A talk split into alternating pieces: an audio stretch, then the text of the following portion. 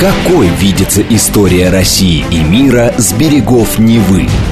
Авторская программа петербургского историка Сергея Виватенко «Виват. История».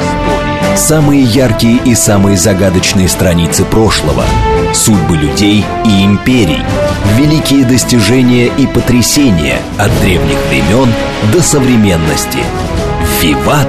История». Программа предназначена для лиц старше 16 лет. Добрый день. Вы слушаете «Радио говорит Москва». В эфире программа «Виват История». У микрофона Александра Ромашова. Я представляю вам ведущего программы петербургского историка Сергея Виватенко. Здравствуй, Сергей. Здравствуйте, Саша. Здравствуйте, дорогие друзья. В конце выпуска «Историческая викторина», в которой мы разыгрываем книги от издательства «Витанова». Ну а тема сегодняшней программы Феликс Эдмундович Дзержинский. Да, железный Феликс революции. Саш, что ты помнишь о Феликсе Эдмундовиче Дзержинском? Ну, такие очень противоречивые воспоминания. Лично я, конечно, не помню ага. его. Ну, кто-то называет его рыцарем революции, кто-то угу. вообще кровавым убийцей и так далее. Вот хотелось бы все-таки разобраться, где правда. Ну да, ну правда где-то на середине наверняка. Но еще, наверное, ассоциация, если мы говорим о Дзержинском, мне стоит Михаил Казаков. Да, а у меня еще ДК Дзержинского, где проходили джазовые рок-концерты в Санкт-Петербурге. Да, да, в да. Ленинграде. Абсолютно верно. Там как раз Глеб Горбовский выступал, но это у нас на Староневском. Абсолютно верно. Училище имени Дзержинского, да, улица да, Дзержинского. Да. Чего у нас только не было. Памятник. Дзержинский район. Говорят, памятник был. Памятник есть у нас. Снесли. Нет, неправда, Саш. Это в Москве снесли, на Лубянке. После угу. ГКЧП памятник, который был, в общем-то, ну, это в Москве, доминантный. Да, это известная история. Да, он был доминантный Лубянской площади. Угу. Давайте мы о памятнике поговорим с тобой после, угу. в конце уже, да. как остаток да. того, что у нас есть. Да, дорогие друзья, время пришло поговорить о Феликсе Ивановиче Дзержинском. Я думаю, что все люди, которые жили в советское время, достаточно хорошо его помнят. Хотя его дело и сейчас живет в некоторых местах. Саша, если он Дзержинский, кто он по национальности? Поляк. Поляк. Он родился 30 августа 1877 года в родовом имении Дзержинова Ашмянского уезда, тогда это Виленская губерния, а теперь, наверное, это Гродненская область, Беларусь. Ну, такой мелкопоместная шляхетская семья. Мама его накануне родов упала в погреб. Но все закончилось для ребенка благополучно. Он родился, ну, недоношенный, конечно, после этого, но он родился, в общем-то, нормальным. И благодаря полету в погреб он получил два имени – Феликс и Честный. То есть, что это ну, значит? А Честный – это семья вратарей сборной Польши. Ну, если говорить серьезно, извините, дорогие друзья, это счастье. И Феликс – Феличита Помнишь, Саш? Угу. Да, Феликс и честное означает счастье по латыни и по польскому. Так как они были, э, они были католиками, понятно, поэтому и латынь, и польский у них был, конечно, в части в семье. Поэтому получил так то есть в честь благополучного рождения нового ребенка э, его назвали именно так. Отец его был э, учителем физики и математики. Эдмунд, да, а мать Елена, уроженная Янушевской. Эдмунд происходил из старинного дворянского рода польско-литовской семьи Самсон. У Дзержинских было три дочери и пять сыновей, то есть семья была большая. Жили они долго, так э, Алдона, старшая сестра, жила до 66 года, Игнаций до 53-го, Владислав до 42-го, Едвига до 49-го. В общем, как бы, да, семья была достаточно, и, что не характерно для истории нашей страны, они не были репрессированы. А вот после смерти Феликса Эдмуновича, как у нас это иногда бывает. А вот он закончил Петербургский университет, отец, и работал в гимназиях. Он, Саша, учитель математики Антон Павловича Чехова в Таганрогской гимназии. Он был надворный советник, награжден царским орденом Святой Анны а, третьей степени. Ну, в общем, жизнь удалась. И он был из тех поляков, которые вошли в систему Российской империи. Были некоторые, которые боролись, которые что-то делали, как-то там и прочее. Он был, в общем-то, нормально в нее вошел. Работал в России, заработав деньги, он купил себе эту, эту усадьбу, которой было около 100 гектаров – ну, это не очень большая усадьба, но, в принципе, почему нет? Мать тоже была образованный человек, любила музыку, э, литературу, свободно говорила на нескольких языках. Впрочем, для того времени это было нормально. А что было ненормально, Саша? У них в семье хранилась очень большая редкость то есть, ну, знаете, что у людей, верующих, хранятся какие-то религиозные вещи, иконы, распятия, ну, там, я не знаю, там, лики Девы Марии, там, или еще что-то. А у них в семье вместо распятия и прочее была однофигурная икона Иуда Искариота. Да, вот mm. так вот интересно, как говорится, да? А, вот, то есть оказало это влияние на Дзержинского Феликса или не оказало, я не знаю. Но, конечно, если мы верим с тобой Фрейду, мы все родом из детства. Ну, так или иначе. Отец его к этому времени уже начинал болеть, а, и умер в 1982 году, когда Феликсу было 5 лет.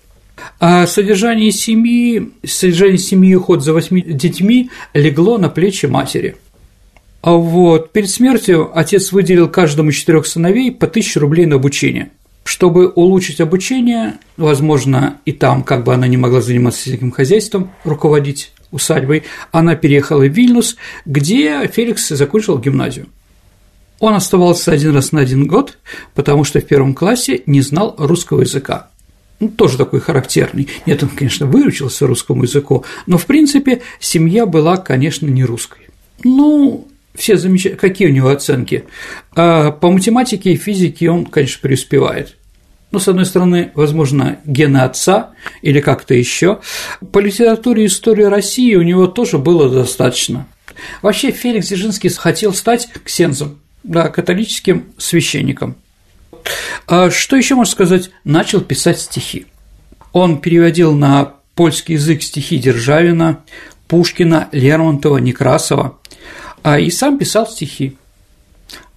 Есть такая история, ну не знаю, проверено, не проверено. Однажды Дзержинский прочитал Троцкому свои стихи, написанные по-польски. Но Троцкий их высмеял. Но он всегда был такой критический, с острым языком и умом. Вот. А Дзержинский потом прочитал эти стихи Сталину. А Сталину эти стихи понравились. Несмотря на то, что они были на польском? Ну, неважно. И он в ответ прочитал его на грузинском. В стихах-то главное не только о чем они, да? Тут главное еще структура, музыка, стихотворение и прочее. В общем, тоже такой вопрос, да. Почему Дзержинский в конце концов поддержал Сталина? А может, поэтому и поддержал? Кто их знает?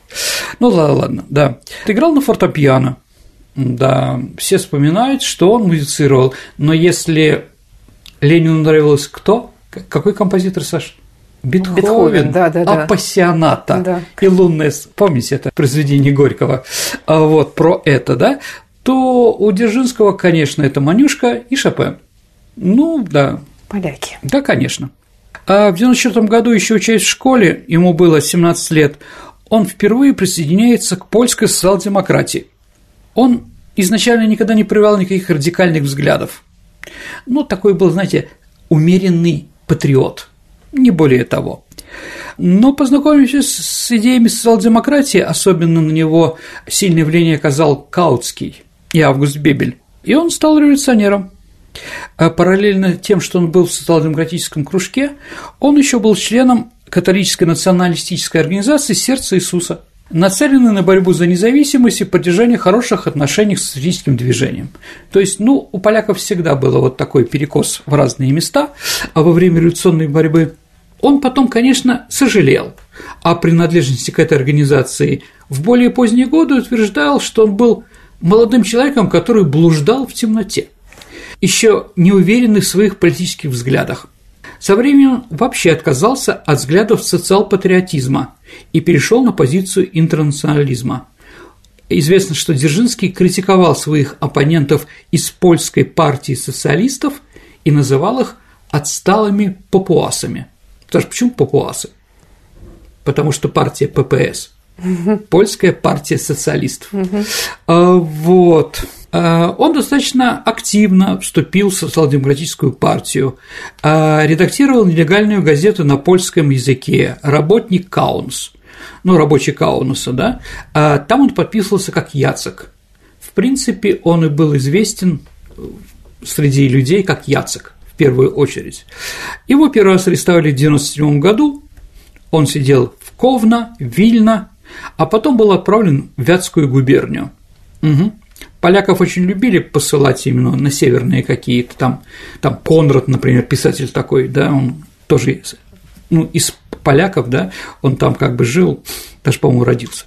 А, вот. А, и пошло, да, сидит, выпускают, сажают. То есть он был очень активным революционером. Ну и полиция тоже на него уже наловчилась его ловить. В 1900 году его арестовывают в Варшаве, заключает такой так называемый десятый павильон Варшавской цитадели, ну, такая политическая тюрьма. Затем в Седлице, а оттуда отправлен в Верхоянск, это в Якутии. А он оттуда бежит, и успешно бежит. В 1902 году он э, переходит через границу и прибывает в Берлин. Ну, единственное, что, как на него оказалась эта ссылка в Якутии, он окончательно и бесповоротно отказался от католической веры. А вот заявив, правда, что он все равно в широком понимании христианин и, конечно, уважает образ Христа.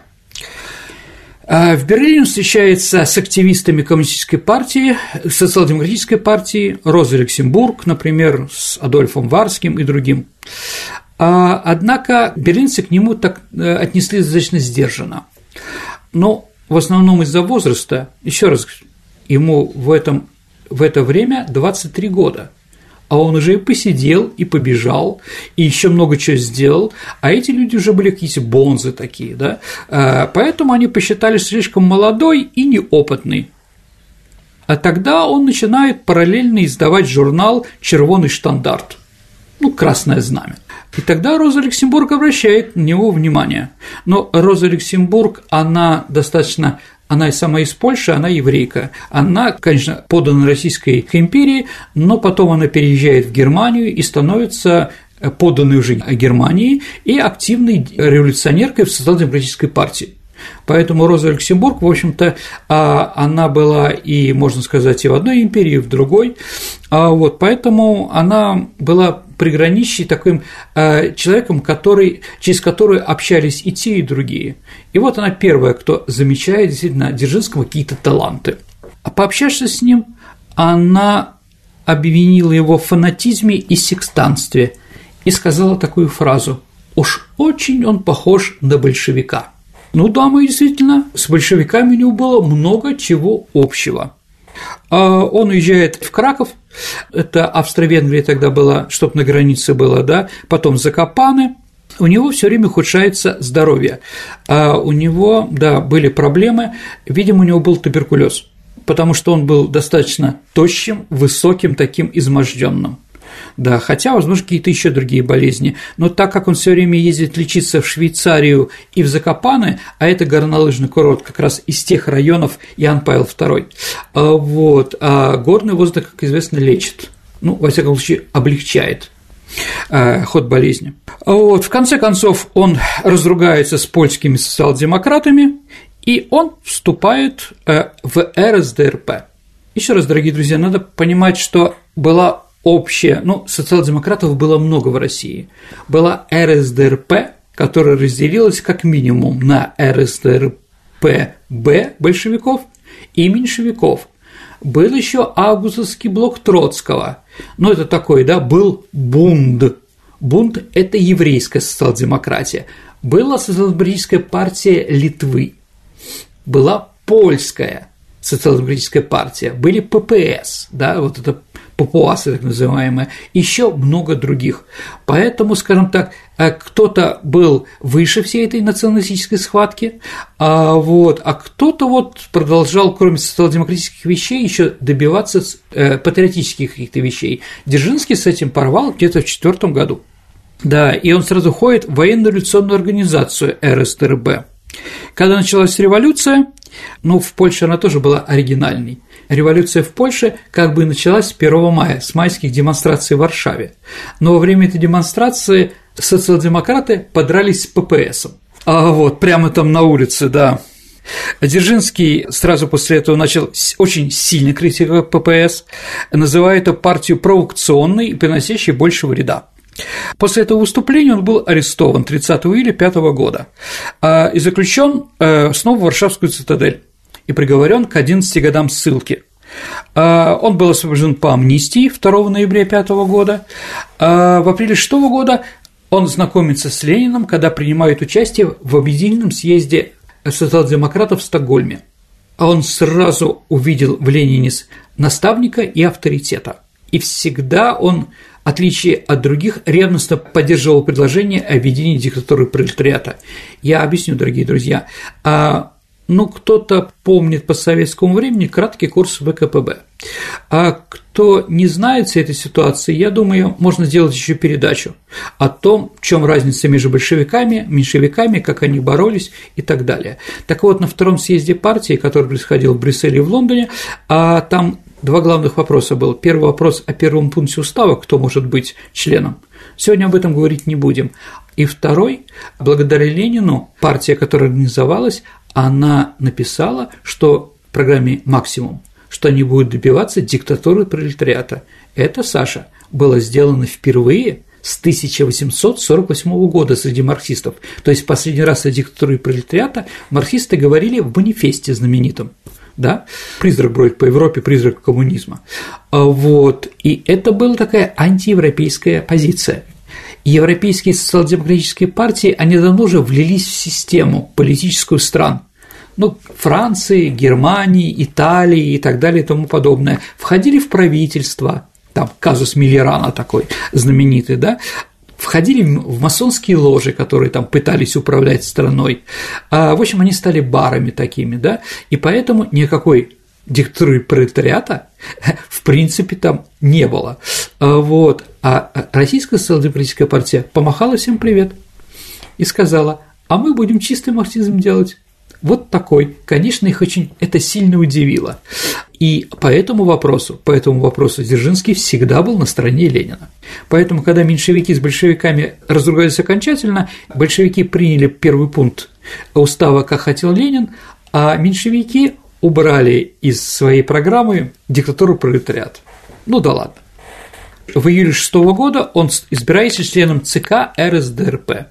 То есть он тоже был авторитетен.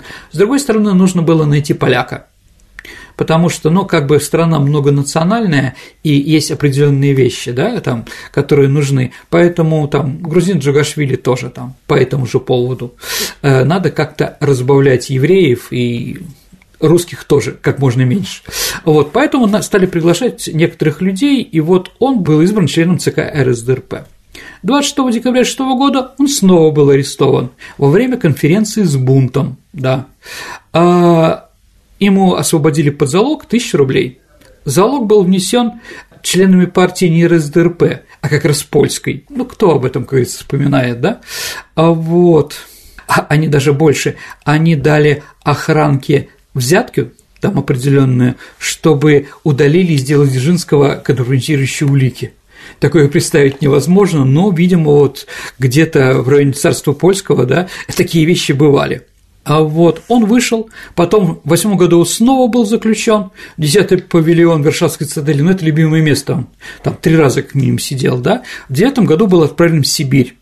Как ты думаешь, Саша, чем закончилась его отправка в Сибирь? Бегство? Конечно. Конечно же. Да, он бежит в Италию, да, с лечебными целями, как говорит он, на остров Капри. А на острове Капри, кроме Максима Горького, да, который его поддерживает материально, там снова Ленин и многие другие товарищи. Покинув Капри в марте 10 года, он возвращается в Краков, где женится на Софии Юлии Мушкат, местной полячки. Она была дочерью одного социалистического активиста еврейского происхождения. У них родился сын Ян, который умер в 60-м году, а, но родился он в 11 году, да, то есть то есть он тоже родственники Дзержинского еще сейчас живут среди нас. А, вот в 12 году он был арестован, Дзержинский снова в шестой раз. Два года он провел снова в 10-м павильоне Варшавской цитадели. Да, поэтому, когда Ленин находился в Кракове, помните фильм «Ленин в Польше», да, к сожалению, рядом Дзержинского не было. После судебного процесса 29 апреля он был приговорен к трем годам каторжных работ. В связи с началом Первой мировой войны его депортировали из Варшавы вглубь России. Он сидел в тюрьме города Орла. Сейчас, дорогие друзья, в городе Орел памятник Дзержинскому есть, но он дивный. Там Дзержинский сидит около тюрьмы. Сидит в прямом переносном смысле. Кто ж памятник посадит, ну, да? да? А, вот, а он там сидячий. вот. Ну ладно, юмор такой советский был, наверное. А тюрьма в Орле, Саша, если мы говорим серьезно, имела репутацию места, где охранники были крайне жестоки и вели себя по отношению к заключенным. Особенно не любили поляков. А в знак протеста против такого обращения он организовал акцию протеста а вместе с сокамерником, членом ППС Теодеушем Вонявой Долгошовским. Ну вот этот Теодеуш а, самый, оставил самые известные воспоминания о Дзержинском. А вот. Потом год в Минске сидел и был отправлен в Бутырскую тюрьму. Ну, в общем, 11-летнее пребывание в российских тюрьмах, как видим, да, давайте еще расскажем, в 2010 году ему 33 года, из них 10 лет он сидит в тюрьме. Наверное, я могу такое сказать, но это, конечно, не проверено. Но я думаю, дорогие друзья, что 11-летнее пребывание в российских тюрьмах повлияли на его дальнейшее желание отомстить элитам царского режима, с одной стороны, а с другой стороны способствовали ухудшению его состояния здоровья. Тюрьма все таки влияет как-то на людей. Но вот даже люди вспоминают, что Саш, когда вот он был на свободе в эмиграции, да, а его все время по ночам мучили кошмары. Э, ему постоянно снились собственные похороны. И после этого он обратился к психиатру Пьеру Жане, самый известный психиатр, который лечит, пытается лечить такие болезни. Доктор сказал, что я вас вылечу, я буду вас вводить в состояние гипноза да, и лечить во время сна. Но Дзержинский Саша отказался. Как ты думаешь, почему? Боялся выдать государственную тайну? Партийную тайну. Партийную. Конечно, да. Потому что он боялся сболтнуть лишнее во сне. То есть человек, который все время там был на стороже, понимаете, на чеку. Конечно, это тоже болезнь определенная. А вот 1 марта 17 года революционные войска московского гарнизона захватили Бутырку и освободили Дзержинского. После освобождения он моментально поддерживает именно большевиков. Его выбирает членом Московского совета рабочих депутатов. В Москве он выступил против меньшевиков и эсеров. А вот Ленин его позвал в Петроград, и он переезжает в Петроград, где начинается более активная революционная деятельность его. Что интересно, что Дзержинский после первого побега из Сибири в 1899 году несколько дней скрывался в доме адвоката Александра Ледницкого, кадета. Э, Ледницкий потом не упоминал об этом факте, и как бы он не ассоциировал Дзержинского будущего с тем человеком, тем мальчиком, который у него скрывался. Хотя, как там бывает, не знаю, да? Однако есть предположение, что Дзержинский был благодарен Ледницкому за оказанную помощь. И после прихода к власти большевиков, благодаря поддержке Дзержинского, во-первых, Ледницкого не расстреляли, а во-вторых, его назначили в Москве руководителем дипломатического представителя Польши э, в нашей стране. А 23 октября он вместе с Иосифом Сталиным, Яковом Свердловым и Моисеем Урицким вошли в военно-революционный комитет, который совершил революционный переворот 25 октября. Революция победила, ну, понятно, всех назначает на какие-то должности. И вот как вспоминает его соратник латыш Яков Петерс, 7 декабря 17 года на заседании Совнаркома встал вопрос, что надо бороться с контрреволюцией и нужно организовать комитет или комиссию по организации, по, ну, такую политическую полицию. Да, спрашивали, кто хочет. Многие даже поднимали и говорят, дайте мне, дорогие друзья, я возглавлю. Но Ленин, который все время был в бумагах, глаза поднимает и говорит, давайте назначим нашего пролетарского якобинца Дзержинского. Ну и все избрали, конечно, кто там с Лениным будет спорить. Но, с другой стороны, Железного Феликса все знали, как такого человека, да? После заседания Феликс Имунович грустно заметил Петерсу. Ну что, пролетарский кабинец, ну теперь я Робеспьер. А Петерсона начали заместителем. А ты, Яша, Сен-Жуст, по-видимому. Но, как пишет Петерс, нам было не до смеха. Ну, еще раз, а он себя не назначал на эту должность председателя ВЧК, мы понимаем, о чем сейчас мы говорим, да? Но с другой стороны, всем было понятно, как он будет проводить в жизнь решения СНК, да, и как он будет руководить этим репрессивным органом. Ну, кроме того, давайте так, мы сильно не будем говорить про репрессии и прочее. Может быть, сделаем отдельную передачу про красный и белый террор. Сергей, прервемся на пару минут, потом продолжим программу «Виват История». Давайте послушаем новости. Какой видится история России и мира с берегов Невы? Авторская программа петербургского историка Сергея Виватенко «Виват. История». История. Продолжается программа «Виват История». У микрофона по-прежнему Александра Ромашова и автор ведущей программы историк Сергей Виватенко. Тема сегодняшней программы – Феликс Эдмундович Дзержинский. Ну что, давайте снова возвратимся к Железному Феликсу. Дзержинский э, показал то, что он может работать. Понимаете, среди политиков есть люди, которые работать не умеют, да, но есть разрушители – ну вот есть люди, которые умеют разрушать, а созидать нет. Ну вот, по моему мнению… Теоретики? Нет, Борис Николаевич Ельцин, вот он был разрушителем. Перед угу. ним стояла задача разрушить старый строй, Советский Союз, да, он это сделал угу. профессионально. А потом, что на нем созидать? Как там у них поется? Весь мир насилием мы разрушим до основания, а затем мы наш мы новый мир построим. Многие строить не умеют, а разрушать ради бога. Ну, ломать не строить. Конечно, конечно. Так вот, да, где он еще работал? Он руководил комиссией для выяснения возможности борьбы с забастовкой путем самых энергичных революционных мер. Да.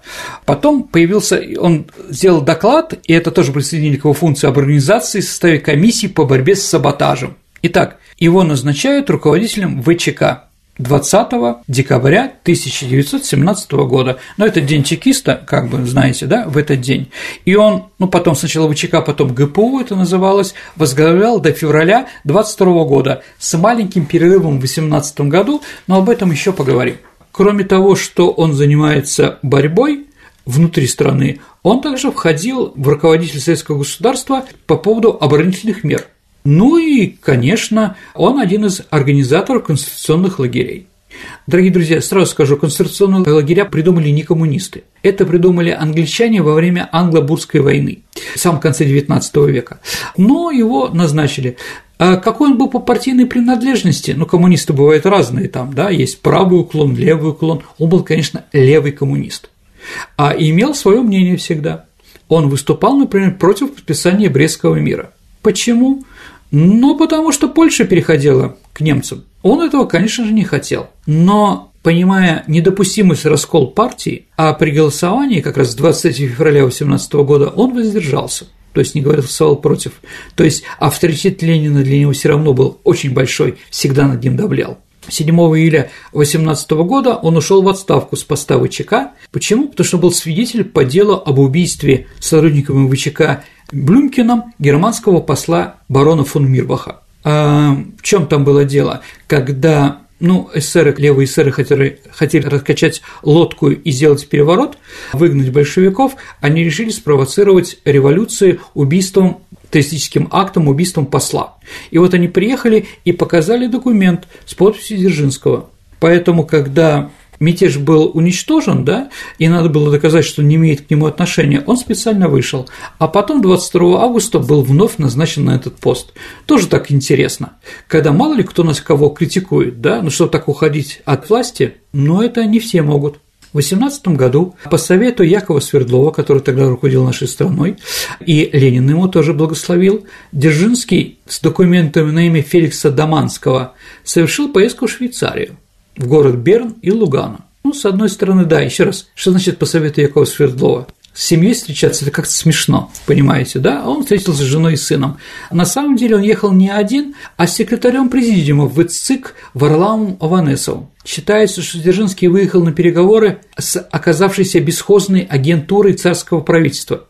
То есть государство у нас уже начинается какое-то, да, поэтому всех бывших шпионов надо было собрать. Саша, как ты думаешь, для чего он собирал этих шпионов? Для Чтобы возглавить? Мировой революции, Саша. А. Мировая революция, конечно. Ну, да. То есть он был одним из руководителей, про мировую революцию мы тоже сделаем передачу. Угу. Вот, он был, скажем так, одним из руководителей этой самой мировой революции, потому что, ну, все считали, и Карл Маркс считал, что революция в одной стране невозможна построении социализма. Да, поэтому все ждали революцию.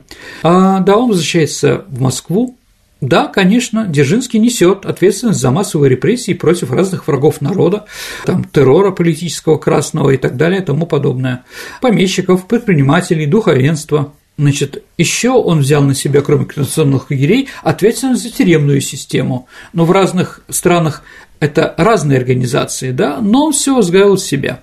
А кто в этих концентрационных лагерях находился тогда? Ну, военнопленные, люди, которые были взяты заложниками. Ну, потому что заложники брали и красные, и белые. Еще раз, это все сложные события. Но как, когда кого-то убивали, да, или что там кто-то сложил оружие, ну, как бы места для заложников. Также из концентрационных лагерей потом создавали трудовые армии.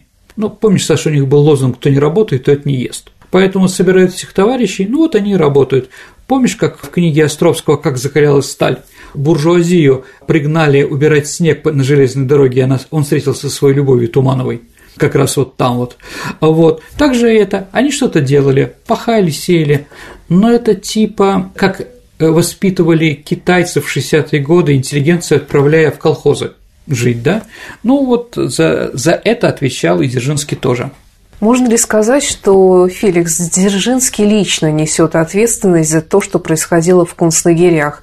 Или все таки он действовал по приказу? Давайте так, концентрационные лагеря во время гражданской войны это не вещи, где там расстреливали, как там для уничтожения чего-то. Нет, это были, скажем так, тюрьмы, потому что не хватало тюрем, в первую очередь. Давай я переформулирую, Саш, твой вопрос. А лично он сам приказывал уничтожать или все таки ему приказывало Политбюро? А вопрос сложный. Конечно, Политбюро, наверное, тоже.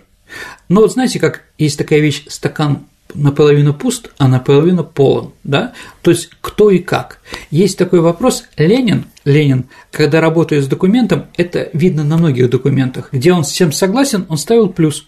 Или у фамилии ставил плюс там каких-то, да? Это Просто для Владимира Ильича было символ «прочитал, ознакомился». Но выросший в католической семье Дзержинского, когда такие записки с ленинскими вещами ложились ему на стол, Плюс он воспринимал, как и могильные кресты тоже, потому что разные нации это по-разному. Еще раз, дорогие друзья, я ничего не хочу сказать ну, про это уж, по-моему, слишком да. такая теория заговора. Давайте так, еще раз. То, что они все несут ответственность, сто процентов. Просто когда идет полемика, то, что это Дзержинский лично, а Ленин ни при чем, это неправда. Но в то же время говорить о том, что Дзержинский белые и пушистые, это тоже смешно.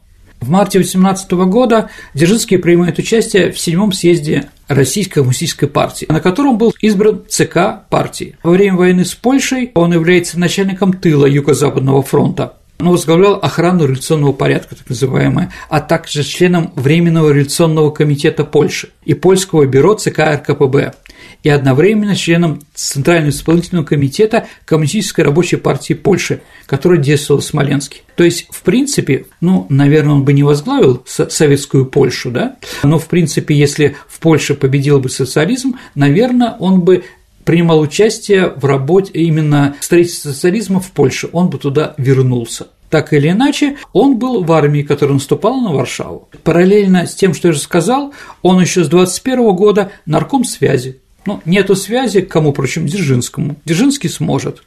А с 24 года председатель Высшего совета народного хозяйства. Самый главный. Но он Ленина поменял там. То есть это серьезно. Ну, еще возглавил ГПУ, потом ОГПУ. В качестве главы этих учреждений он продолжал террор против своих политических оппонентов. С другой стороны, он был сторонником введения НЭПа, что, однако, способствовало ослаблению его позиции в государстве. А в январе 19 года вместе со Сталином он составил комиссию ЦК и Совета обороны по причинам поражения в Вятке и в Перми. То есть вот в эти годы он как раз именно впервые столкнулся со Сталином. Да? В принципе, они работали очень продуктивно. Что еще, кроме ГПУ? А, Вохр знаменитый, да? Дальше железная дорога, он за нее отвечал, да?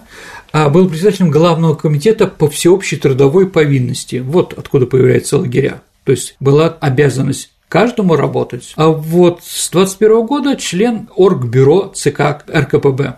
Еще чем он запомнился в это время, это руководил борьбой с повстанческим движением на Украине, Батько Махно и прочее.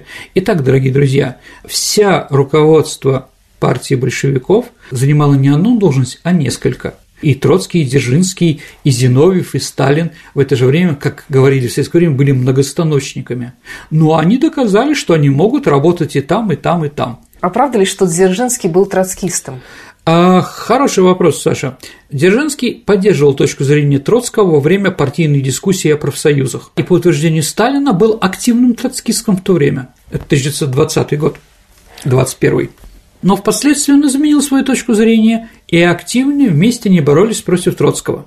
Вот что говорил товарищ Сталин, выступая, да, перед съездом. Есть у вас еще и другая, тоже неправильная ходячая точка зрения. Часто говорят, в 22 году Дзержинский голосовал за Троцкого. Тоже неправильно. Человек мог быть молодым, просто не разобрался, был задира. Но Дзержинский голосовал за Троцкого, не просто голосовал, а открыто Троцкого поддерживал против Ленина. Вы же все это знаете. Но Дзержинский никогда не был человеком, который мог бы оставаться пассивным в чем либо Это был активный троцкист. И ГПУ он хотел поднять на защиту Троцкого, но это ему не удалось. Самое лучшее – судить о людях по их делам по работе. Были люди, которые колебались, потом, как Дзержинский, отошли открыто и честно и стали в ряды честных партийцев, и они сейчас хорошо дерутся с троцкистами. Дрался очень хорошо Дзержинский до своей смерти, дерется очень хорошо товарищ Андреев. Конец цитаты. То есть он был такого авторитета и прочее, что, конечно, он мог быть троцкистом, а мог быть и не троцкистом. Э, Все равно он был очень авторитетный. Он руководил восстановлением технической базы железных дорог. Именно он организовал ритмичность работы железнодорожного транспорта. Он решительно боролся с хищениями, бесхозяйственностью, коррупцией и так далее и тому подобное. Он писал соратникам «На дорогах у нас в области хищений и бесхозяйственности один сплошной ужас. Хищение из вагонов, хищение в кассах, хищение на складах, хищение при подрядах, хищение при заготовках. Надо иметь крепкие нервы и волю, чтобы преодолеть это море разгула. Преодолел.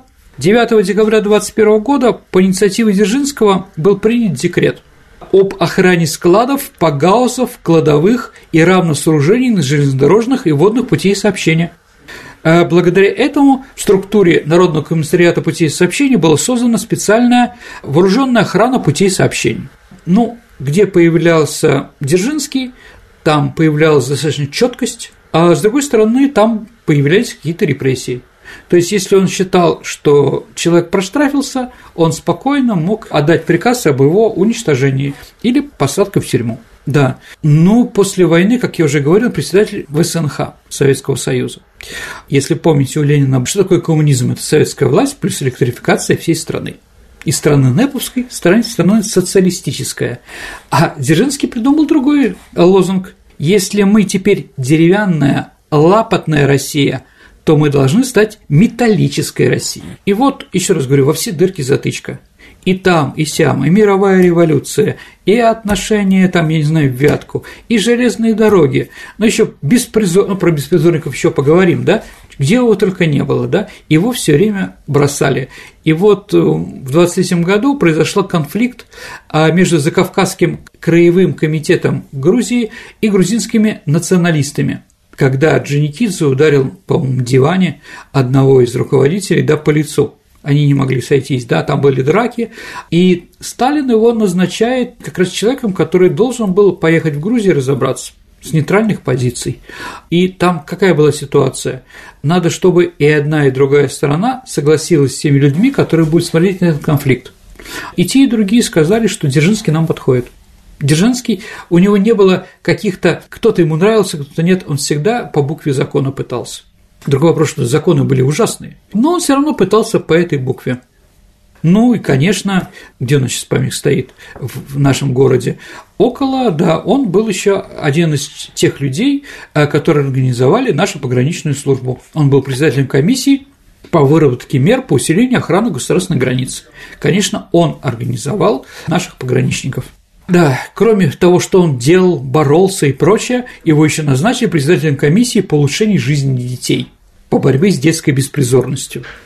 На должность председателя комиссии Дзержинский организовал систему детских учреждений, приемников распределителей, временного пребывания детских домов, коммун, детских городов. В этих учреждениях тысячи голодных обездоленных детей получали медицинскую помощь, образование, питание и, самое главное, возможность дальнейшей самореализации. на базе коммуны имени Дзержинского, имени Дзержинского, который организовал Макаренко, да, помните флаги на башнях, угу. произведение такое, да, а в Харькове, да, было даже создано целое предприятие, где работали подростки. Они выпускали фотоаппарат. Саш, не помните, как он назывался? ФЭД. Феликс Эдмунович угу. Дзержинский. Но они взяли иностранный фотоаппарат, раскрутили его и потом пытались. Я думаю, это не просто так, дорогие друзья. Дзержинский, конечно, ассоциируется с борьбой с беспризорностью. И вообще считается, считается, что благодаря Дзержинскому он уничтожил беспризорность, а тогда было 7 миллионов беспризорных детей. Помните, Жеглов был из беспризорников, там и многие другие, Два да? Два капитана. Конечно, Роман. абсолютно верно, да, Григорьев, да, Санька. Ленин умирает, и начинается новая борьба за власть.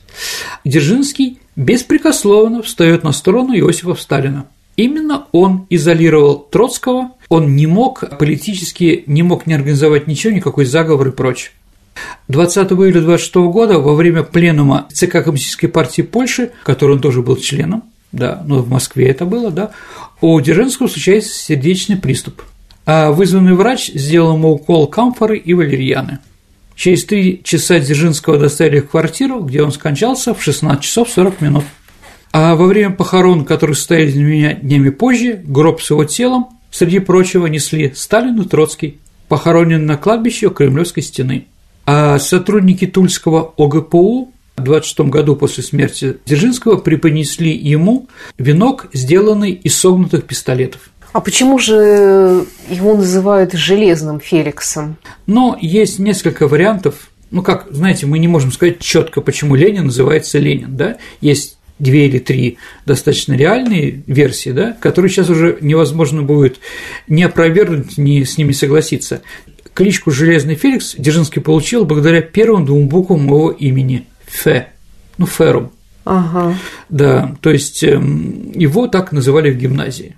По другой версии, она более реальна. Э, в 18 году во время террора ему в окно бросили бомбу на Лубянке. Ну, граната не сразу взрывается, ну, какие-то секунды есть, а у него был открыт сейф, и он быстро сообразил, прыгнул в этот сейф и закрылся. То есть все было разворочено, вся его, весь кабинет, но он остался жив.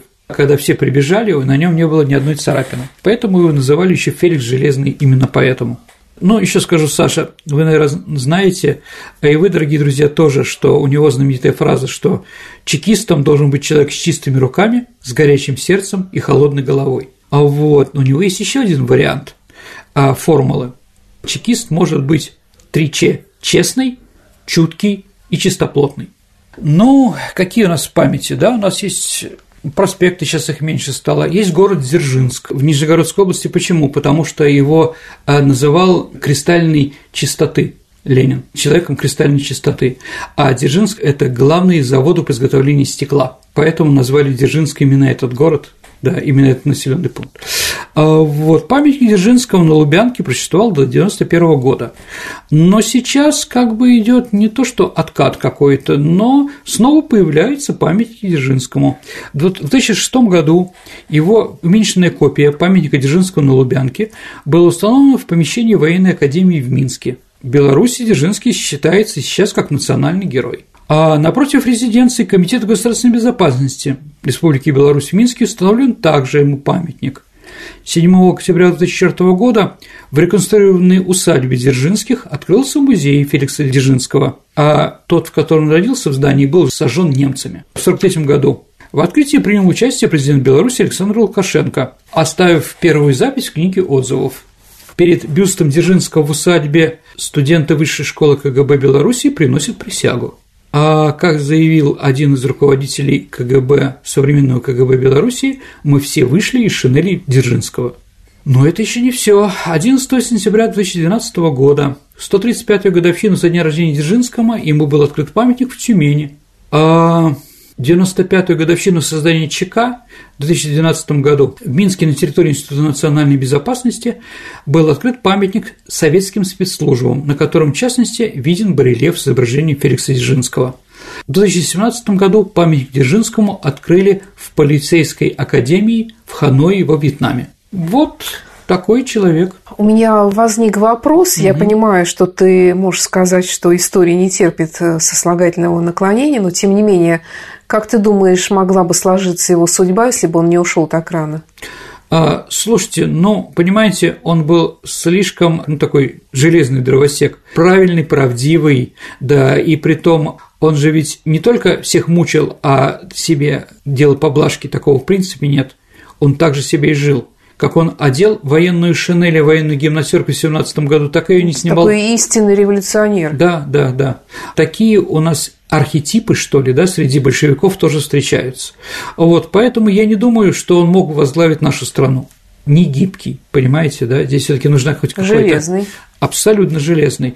А в этом отношении, ну, я думаю, все таки конфликт со Сталином у него тоже мог быть в конце 20-х годов, когда была эта борьба, да, и так далее и тому подобное в советское время Дзержинский был один из главных икон, что ли. А вот Почему? Ну, понятно, что не из-за репрессий, а из-за своего такого вот, ну, скажем так, была бы страна родная и нет мне других забот. Вот то, что он в идею вложил все и здоровье, и люди вокруг него страдали, но он сам страдал.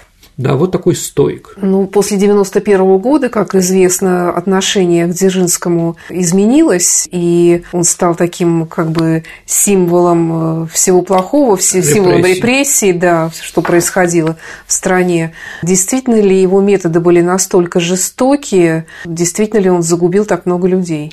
Слушайте, давайте так. Ну, что значит загубил много людей?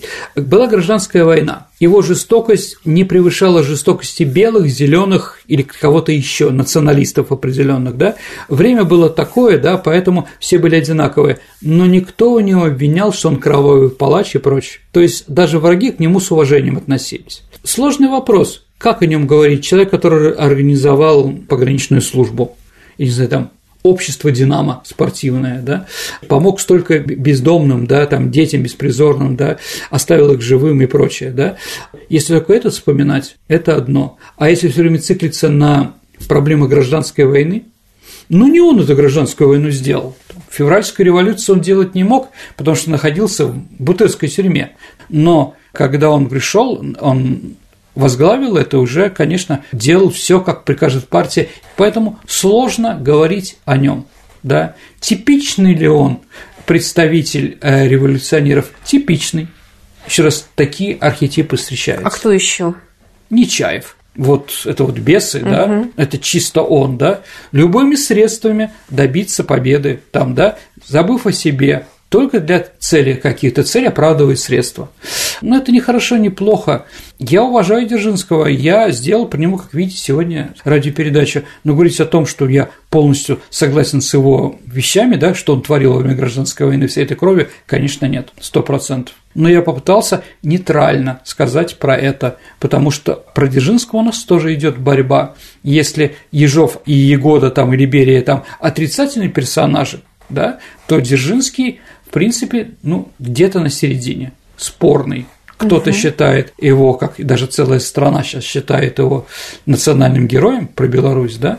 Я не знаю, можно ли таких людей ставить на щит и превозносить. Это сложный вопрос. Пусть каждый ответит на него самостоятельно. Спасибо, Сергей. Ну а теперь переходим к нашей исторической викторине. Мы разыгрываем книги от издательства Вита Нова. Прошлый выпуск у нас был посвящен крепости Бастилия. Да.